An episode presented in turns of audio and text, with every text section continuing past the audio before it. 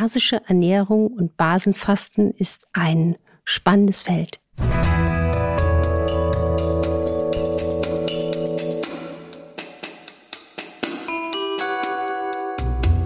Dr. Anne Fleck, Gesundheit und Ernährung mit Brigitte.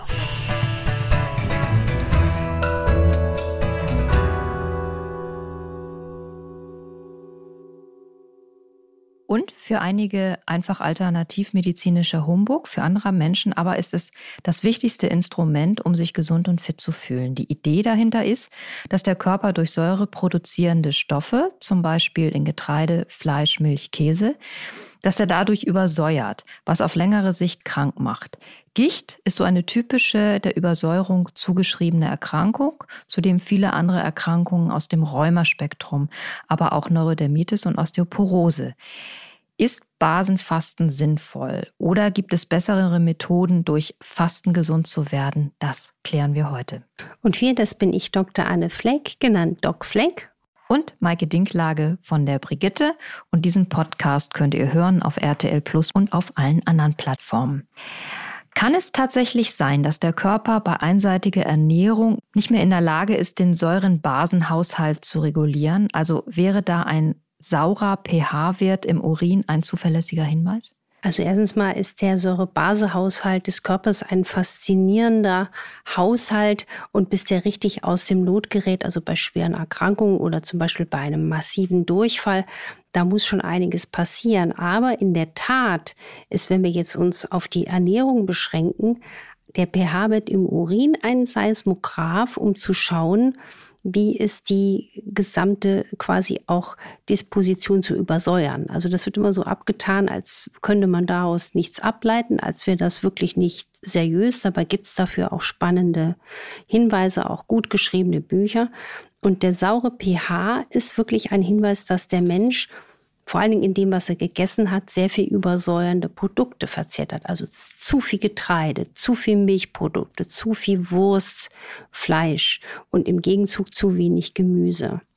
Das ist ähm, insofern schon spannend. Und man muss aber auch sagen, dass alle Stoffwechselprozesse, alle Immunprozesse in unserem Organismus haben einen relativ engen pH-Bereich, in dem sie optimal laufen und man weiß, dass eine latente Übersäuerung, man nennt das eine latente Azidose, ein wirklich Ungleichgewicht des Säurebasenhaushaltes ausmacht, der zum Beispiel ver verursacht sein kann durch Stress, durch Medikamente, also nicht nur durch das übersäuernde Essen sozusagen. Und hier gibt es aber auch noch viel Gründe, weiter zu forschen und ich finde das Thema selbst ähm, sehr, sehr spannend. Also nur mal so.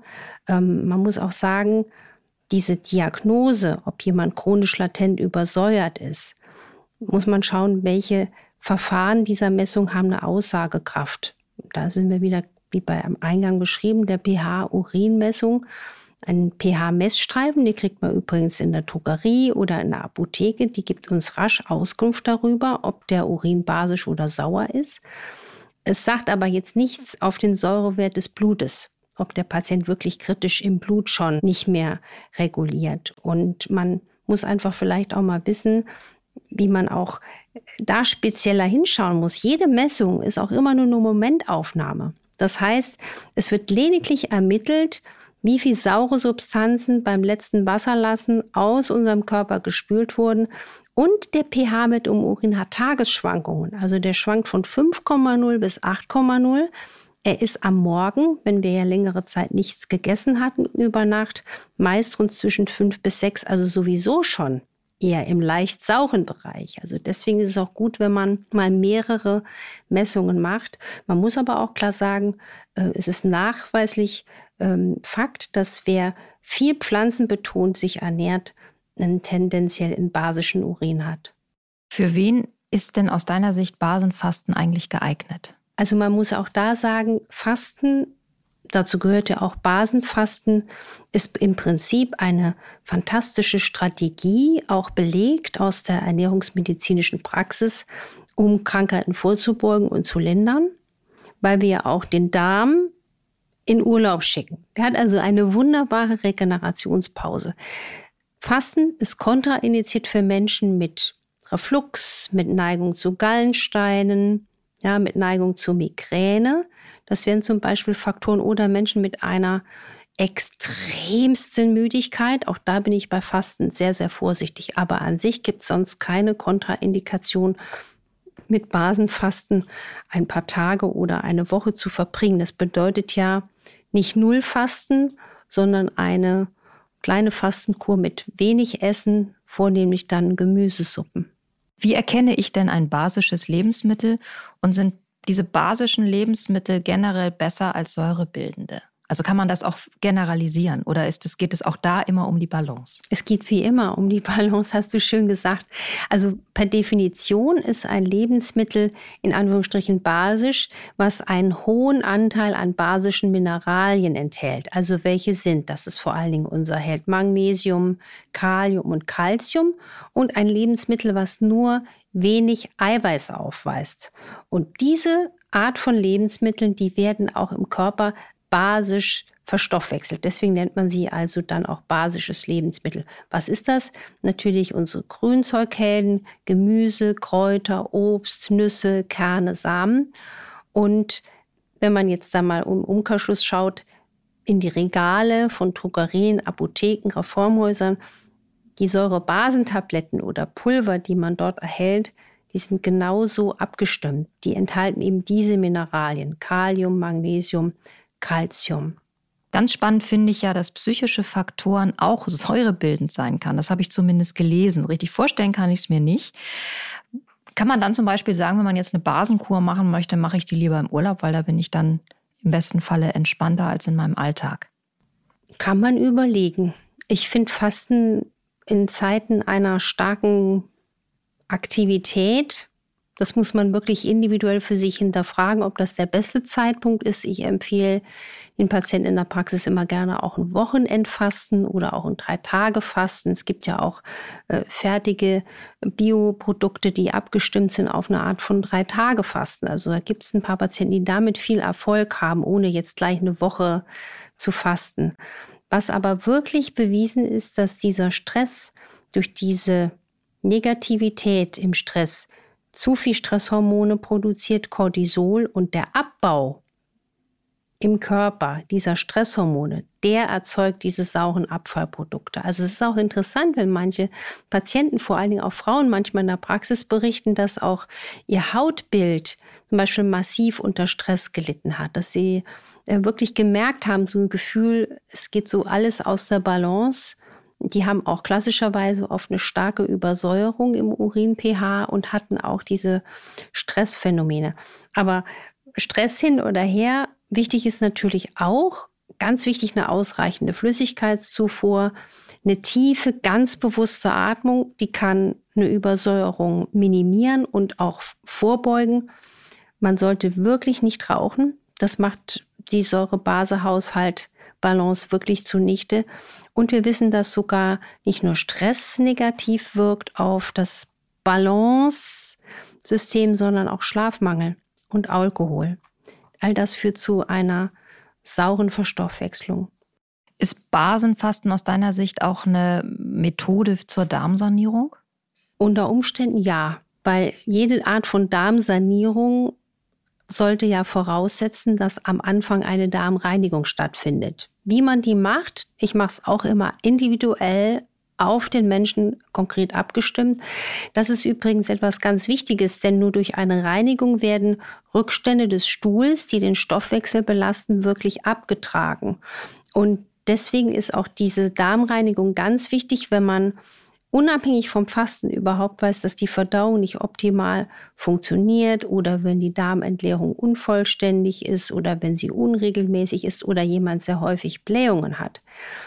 Ich habe gemerkt, dass Menschen, die diese Beschwerden haben, zum Beispiel auch unter einer Basenfastenkur, dass diese Menschen eben zuvor keine konsequente Darmreinigung gemacht haben. Ich betreue auch Menschen im Fasten, ob das jetzt Heilfasten ist oder Basenfasten.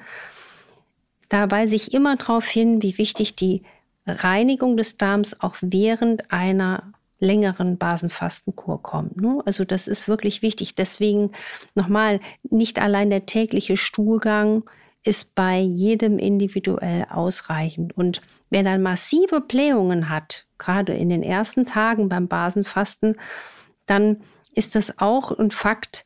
Erstens, der Darm ist vermutlich vorher nicht gut ausgereinigt gewesen und zweitens sind es oft Menschen, die noch gar nicht an gute Ballaststoffe gewöhnt waren. Wenn die dann auf einmal viel Gemüse und Grünzeug haben, auch wenn es wenig ist, hm, gibt es dann das Phänomen, dass man das Gefühl hat, man fliegt weg. Auffallend ist ja, dass die säurebildenden Lebensmittel auch genau die sind, die man im Zuge einer antientzündlichen oder auch einer gewichtsreduzierenden Ernährung meiden sollte. Wie hängen denn diese beiden Aspekte zusammen? Also das ist folgendermaßen zu verstehen. In unserem Körper entstehen durch den Stoffwechselprozess immer wieder Säuren, die immer wieder neutralisiert und abtransportiert werden müssen. Und wenn das nicht ausreichend passiert, dann lagern sich diese Säuren als Salze vor allem im Bindegewebe ab und dann begünstigt das dort entzündliche Prozesse, Schmerzen und es führt auch dazu, dass man unter Umständen schwieriger abnimmt. Also das ist ganz interessant. Also auch alles, was mit Entzündung zu tun hat, jetzt nicht nur mit Gewicht, ist immer gut beraten, sich mit der Ernährung auseinanderzusetzen und auch zu schauen, wie sieht zum Beispiel der basenanteilige Überschuss in der Ernährung aus. Man muss ja nicht gleich nur Basen fasten, ähm, sondern überhaupt schauen. Und auch spannend finde ich, dass die Übersäuerung auch die Schmerzempfindlichkeit der Menschen ähm, provoziert. Da ist vor allen Dingen das Kalzium ähm, eine bedeutsame Figur, denn in diesem sauren Milieu, da bildet überschüssiges Kalzium eine Art von Kristallen aus. Und diese Kristalle, die können sich ablagern, unter anderem im Bindegewebe, in den Gelenken.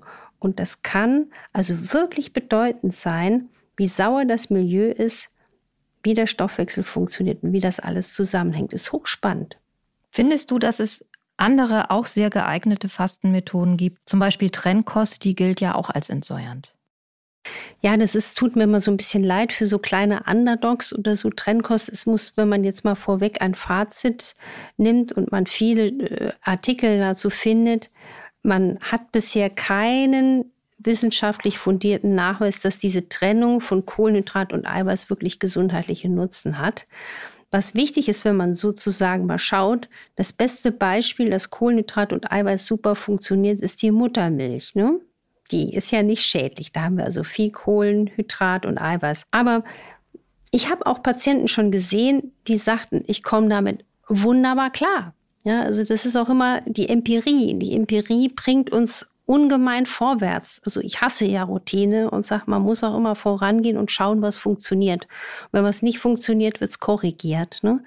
Aber ich finde allein schon das Intervallfasten toll, weil es ist unbestritten, dass der Verzicht auf Essen über viele Stunden oder ja auch vielleicht einen halben Tag schon die verschiedensten negativen Prozesse regulativ positiv beeinflusst. Und deswegen bin ich ein Fan vom einfachen Intervallfasten als eine Routine, beziehungsweise habe ich in meiner Methode auch ein Eintagesfasten etabliert, Manche Menschen machen das einmal einen Tag pro Woche. Das kann so ein Mini-Basenfastentag sein oder ein Drei-Tage-Fasten einmal im Monat, einmal pro Woche. Also da kann jeder mal für sich individuell herausfinden, was zu ihm passt. Ich bin eher so ein Typ, der nicht so zwingend in dieses längere Fasten gehen kann und möchte. Und ich mache dann eher ein Intervallfasten oder ich bin ja sowieso so ein Suppenliebhaber, ähm, dass man einfach auch nebenbei mit viel basenbetontem Essen sich was Gutes tut. Kontakt zu uns für Fragen und Meinungen und Anregungen findet ihr unter infoline.brigitte.de. Nächste Woche ist unser Thema ein kleiner Verzweiflungsmoment, der sich manchmal einstellt, wenn wir mit der Ernährungsumstellung keine schnellen Erfolge haben, auf die wir aber so gebaut haben oder auf die wir so hingelebt haben.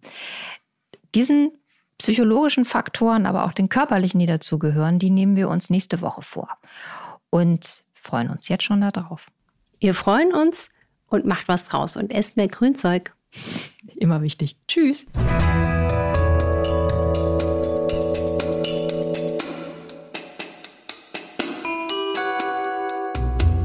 Dr. Anne Fleck, Gesundheit und Ernährung mit Brigitte.